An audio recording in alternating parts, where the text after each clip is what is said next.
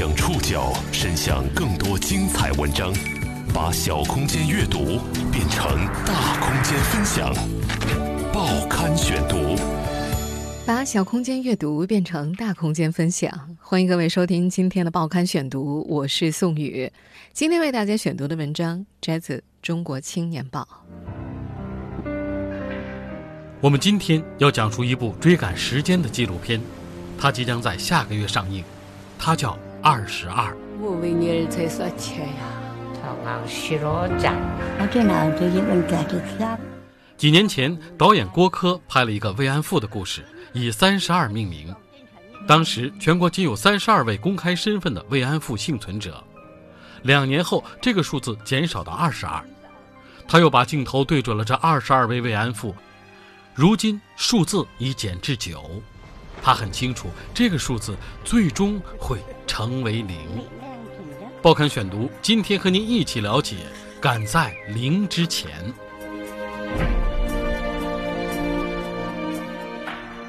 嘿嘿，这种没两天的。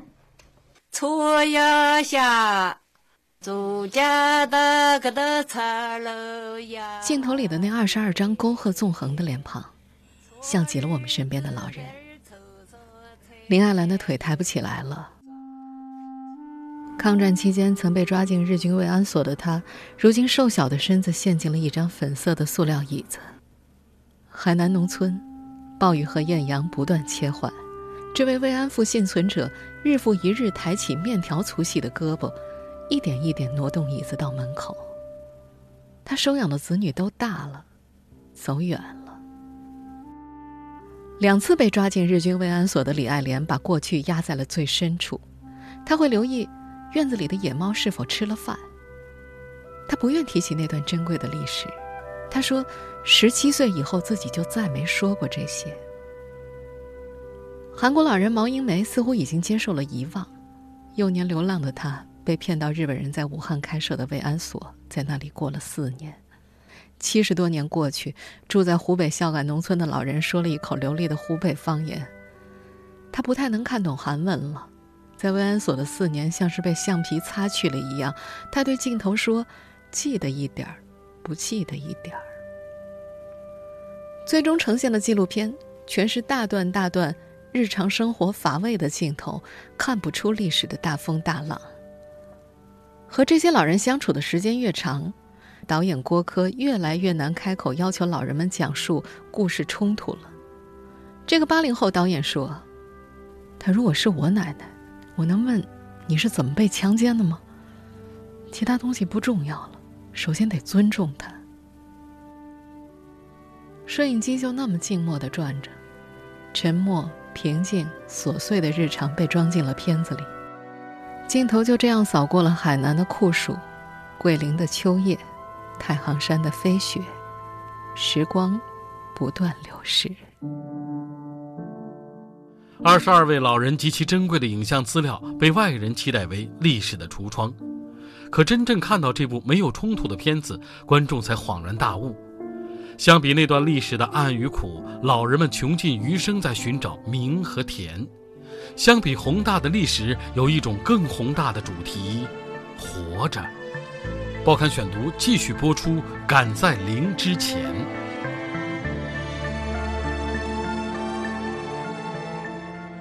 一把把菜刀、水果刀、镰刀挂在当时八十九岁的林爱兰的房间里，长的、短的、锋利的、钝的。这名慰安妇老人用各式各样的刀隔绝了自己和外界。曾有媒体报道。林爱兰在抗战时期被日军抓进慰安所强奸，一生无法生育。之后加入红色娘子军上阵杀敌。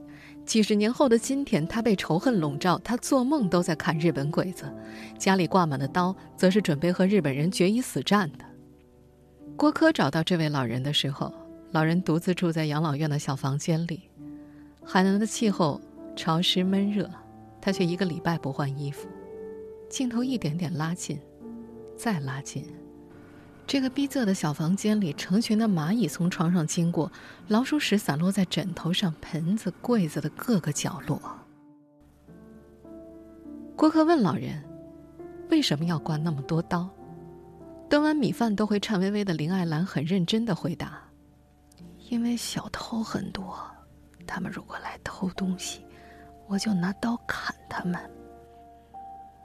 没有控诉，生活平静，难见眼泪。当了十几年副导演的郭柯，感觉自己似乎触碰到了一个更加真实的慰安妇。当镜头转到几千公里外的山西太行山，平静无聊依然占据画面。李爱莲老人是难得的话匣子，他挨个问摄制组的成员都是哪儿的人，还和年轻人讨论衣服的款式。老人每天的生活大事是喂猫，村里大大小小的野猫都会在饭点凑到这儿。郭柯想找到慰安妇老人应有的特征，可相处越久，老人越亲切，每天看到自己就问吃了吗？镜头里历史仿佛只停留在他们布满皱纹的脸上。镜头不断拉远，李爱莲靠在炕上安静的看电视，几个小时一晃而过。郭柯坐不住了，他搞不懂，这些老人真的经历过那些事情吗？镜头还抵达了湖北孝感的农村，背井离乡的韩国人毛英梅在中国生活了七十多年，她不像被国仇家恨笼罩的老人，时间似乎稀释了一切。当时年过九旬的老人只依稀记得几句韩语。他的日常是搬着小板凳，靠着墙壁静静的发呆，一旁的重孙们正在玩着电子游戏。片子拍到尾声，几乎都是无聊的日常，还有老人们的叹息声和笑声。郭柯有些没底，这是一部关于慰安妇的纪录片吗？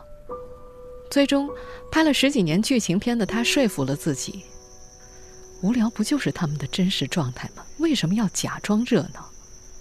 他决定剔除掉一切来自想象的矛盾和冲突。这个年轻的导演说自己认清了一件事情，就是电影可以设计、可以构思，但是生活是永远无法想象的。镜头慢下来后，那些历史痕迹往往在不经意间流露。一句话，一段往事，那是老人经历的隐痛，那是他们最难以示人的历史。报刊选读继续播出。赶在零之前，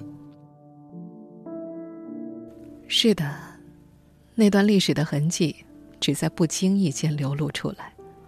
家里来了客人，欢迎光临，请进，请坐等一个接一个的日语单词，会从在湖北农村生活了七十多年的毛英梅的嘴巴里蹦出来。郭柯发现，当镜头慢下来之后，那些历史的影痛就露了出来。他去寻访这些慰安妇老人时，只有村子的地址，可几乎每次到了村子之后，所有的村民都知道外人为何而来，能够准确无误地指出老人的房子。采访时刀枪不入的林爱兰提起日本人都是面色如常，可话题一转到亲人，他就开始抑制不住的哭泣。他的手紧紧抓住那个粉色的塑料椅子，哽咽着告诉摄制组，当年他的母亲被日本人抓住，被绑起来，然后扔进了河里。很快，还没满二十岁的他，也被日本人抓住，送进了慰安所。越来越慢的镜头里，老人向他们展示着自己最难以示人的那段历史。郭柯说：“作为一名合格的导演，那个时候其实他应该高兴，毕竟终于得到了想要的故事。可实际上，那一刻他很难受。”他觉得自己离这些老人已经很近很近了，听他们讲那些伤痛，就像是自己的奶奶经历的一样。在山西太行山，李爱莲已经彻底不把摄制组当外人。老人午睡的时候，会邀请组里的姑娘一起上炕，每天天不亮起床给摄制组炸馒头片。毛一梅院里盛开的栀子花味道很清新，摄制组的人很喜欢。老人从树上摘下大大的一把，挨个分给摄制组的成员。有摄影师扛着机器腾不开手，老人就拍拍对方的身子，让壮汉微微蹲下。他踮起脚，把栀子花别在摄影师衣服的口袋上，然后站在一边嘿嘿的笑。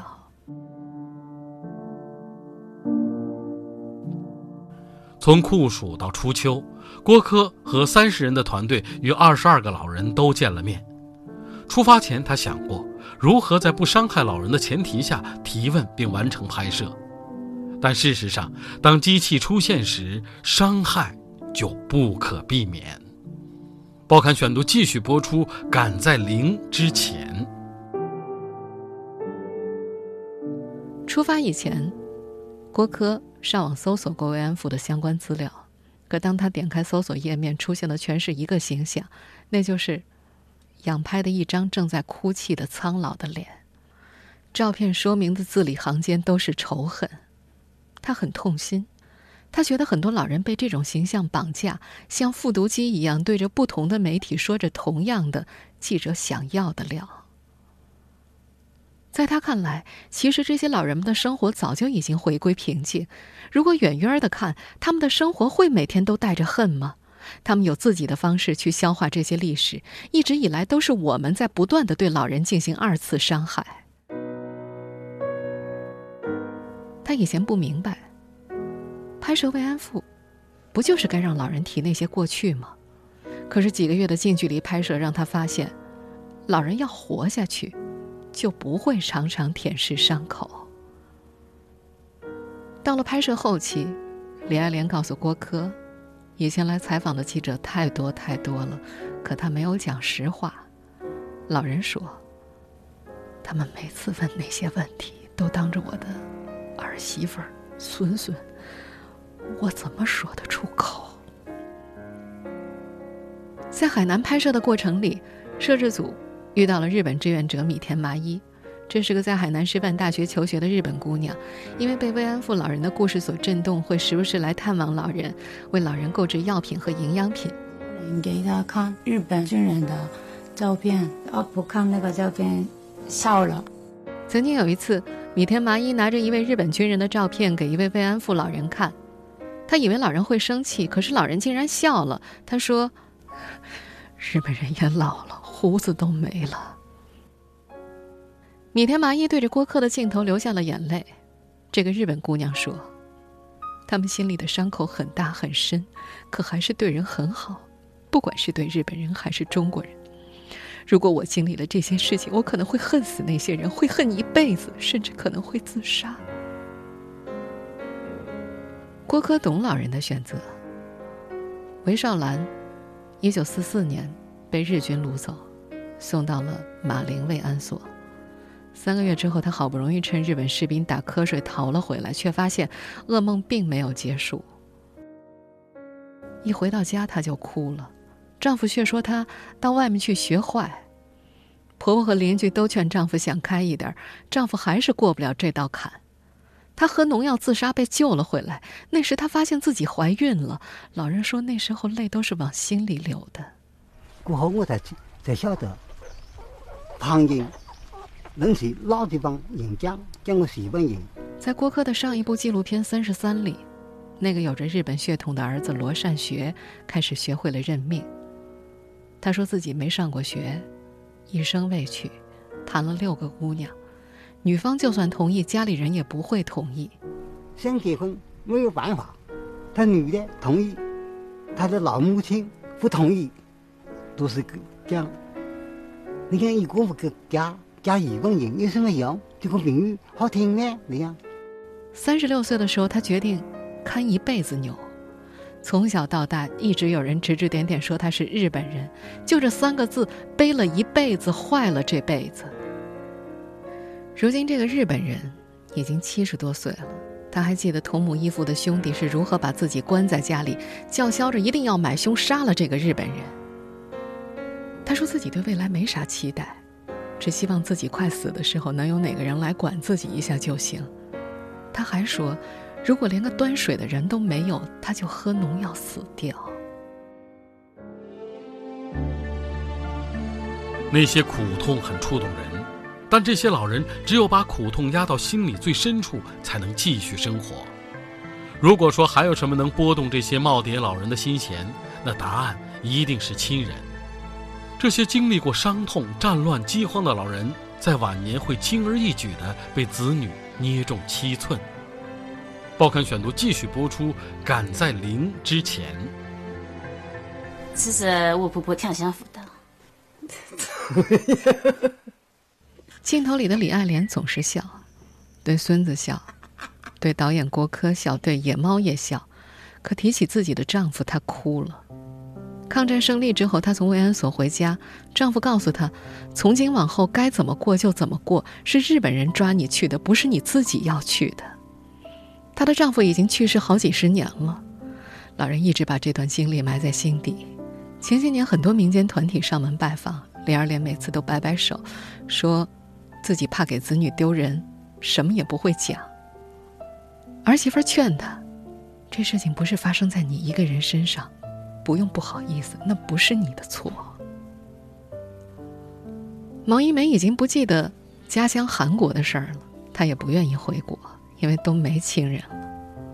她说，从慰安所出来之后，自己就不用韩国名字朴车顺，她开始叫做毛银梅，因为毛主席好，没有毛主席就没有现在的日子，她想跟毛主席一个姓。后来她遇到了自己的丈夫。丈夫从来没有嫌弃过毛英梅慰安妇的身份，和她恩爱了几十年。老人说，丈夫最爱的莫过于白色的梅花。如果说还有什么能够拨动这些耄耋老人的心弦，那答案一定是亲人。摄制组的志愿者龙庆全程跟拍，作为团队里的长辈，他既是郭科中学时代的英语老师，也代表着摄制组和老人以及家人沟通。他和一位慰安妇老人沟通拍摄诉求，对方告诉他自己恐怕不能够接受拍摄，原因很简单，如果说了，担心子女不再赡养自己。还有老人跟龙庆哭诉，每次好心人来看他给了钱，第二天总是被儿子拿走，龙庆着急，他要替爱心人士给老人捐款，想来想去，他把钱塞进了老人的羽绒服里，这个口袋放一点儿。那个口袋装一些，可是塞着塞着，他又想，老人年纪大了，怎么记得钱在哪儿？毛一梅把自己慰安妇的身份隐瞒了五十多年，甚至连她的养女都不知道。直到上世纪九十年代，突如其来的记者才让养女了解了母亲的这层身份。郭柯很气愤。社会上很多人叫嚷着日本必须认错，慰安妇好可怜等等，可实际上他们对老人的生活情况一无所知。他认为有些人要么把老人当成了历史证据，要么就是站在高处同情怜悯。自始至终，我们没有真正敞开怀抱去接纳这些老人。他平静地说：“走不出这段历史的不是这些老人，是我们自己。”纪录片里。他用了最克制的手法来拍摄，很多时候，老人开始哭泣，他的镜头就拉远，飞到了天上和窗外，云静静的飘过，雨哗啦啦的落下，大段大段的空镜头和远景，让这部片子变得一点儿也不好看。因为想一个不落的呈现二十二个老人，这部纪录电影被一些学院派批评没有故事、没有层次、没有起承转合。但导演和他的团队却有疑问：为什么要拍有故事情节、有节奏感的纪录片？老人们的生活有节奏吗？人的心灵有节奏吗？报刊选读继续播出，《赶在零之前》。这也许是全世界主角最多的一部电影，在九十五分钟时长的片子里，二十二位主角轮番登场，没有时间轴，镜头远远的，只来得及深情的凝视一眼。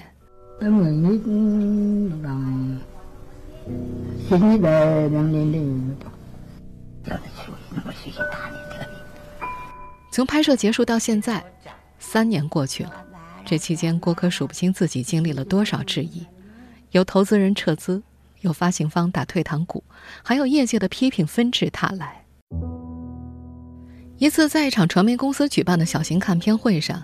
业内编剧评价《二十二》，从艺术创造的角度上，即便是纪录片，也需要矛盾和冲突，需要有情节。他们的意见是否定的。坐在角落的龙庆急得不行，他是外行，不敢发言，可他真的很想站起来替自己的学生鸣不平。他说：“那些矛盾冲突其实都有。”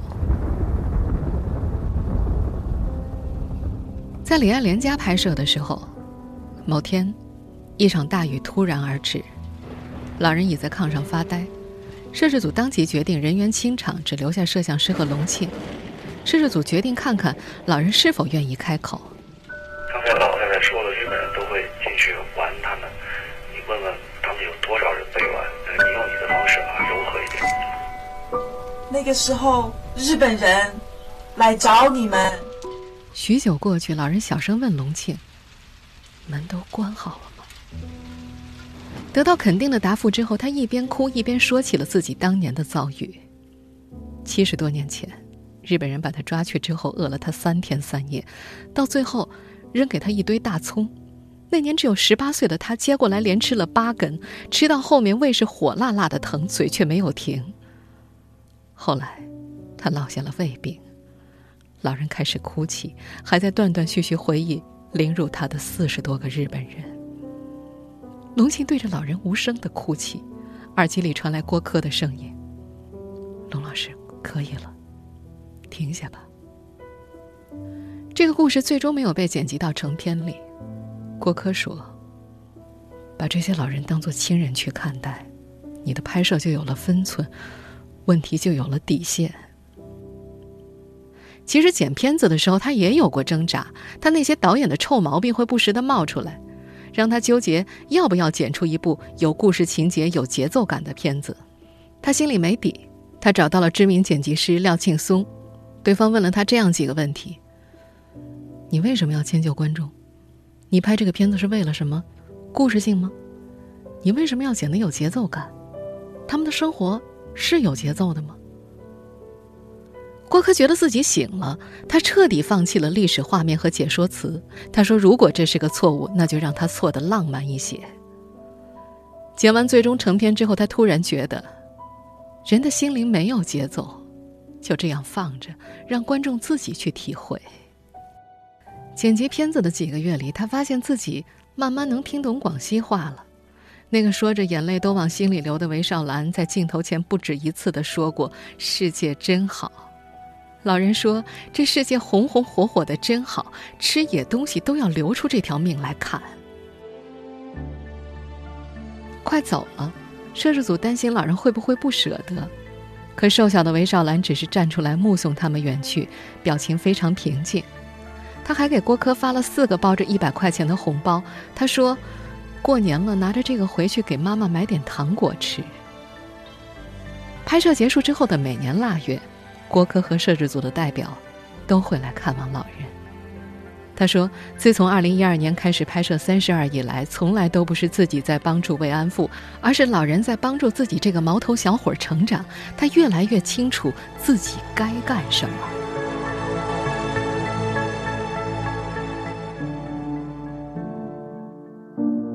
这位纪录片导演眼中该做的事，就是让《二十二》走进院线，让更多人，尤其是年轻人看到。因为告别是我们终究不得不面对的关键词。电影还未上映，《二十二》已经变成了九，终有一天，它会成为零。报刊选读继续播出，赶在零之前。一年过去，郭柯。把能够报名的电影节报了个遍，满打满算有好几十个，全世界奔波一圈，片子获得了2015年釜山国际电影节最佳纪录片提名和2016年莫斯科国际电影节最佳纪录片提名。俄罗斯著名导演尼基塔·米哈尔科夫评价《二十二》是一部很温暖的电影。2016年北京大学生电影节将组委会特别推荐奖颁给了他，可是这部片子在那个时候离上映。还遥遥无期。到了二零一七年，郭柯突然不知道自己该做些什么，可是他还想为电影再做些什么。他还记得，在一个国际影展上，一位日本记者携全家看了这部片子，他告诉郭柯：“谢谢你拍了这样的片子，没有一味指责日本，能让我们自己去回想，想想这些老人当年都发生了什么。”郭柯希望。这是一部任何人看了都不会尴尬的片子。他觉得，如果一部片子全是指责、指责、说教，那让人看傻。他还是那句话：老人能活到现在，就说明了一切。目前，这部纪录片定于八月十四号在院线上映，而这部电影的宣传海报是一位手绘的女孩形象。他说自己想让多一些的年轻人走进电影院，不排斥这个题材，不被痛苦洒满泪水的面容吓跑，能够知道这些慰安妇老人是受害者，更是我们的同胞。但是，告别，终将是关键词。二十二这个数字，从他们离开的那一天开始，就跳动了起来。三年后的今天，这个数字暂时定格在了九。每一位老人离世，郭柯就会在纪录片的片尾处给老人的名字加个框。可最近这些日子，老人走得太快了，他甚至来不及加框。他说：“也许有一天自己会把那些框全部抹掉，回到当初遇见他们时那样。”老人对着镜头笑啊笑啊，仿佛这些年他们从来没有离开过。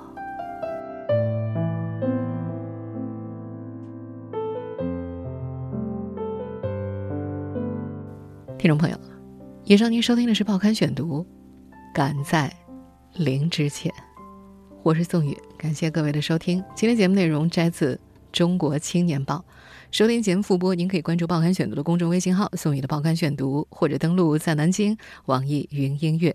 我们下期节目时间再见。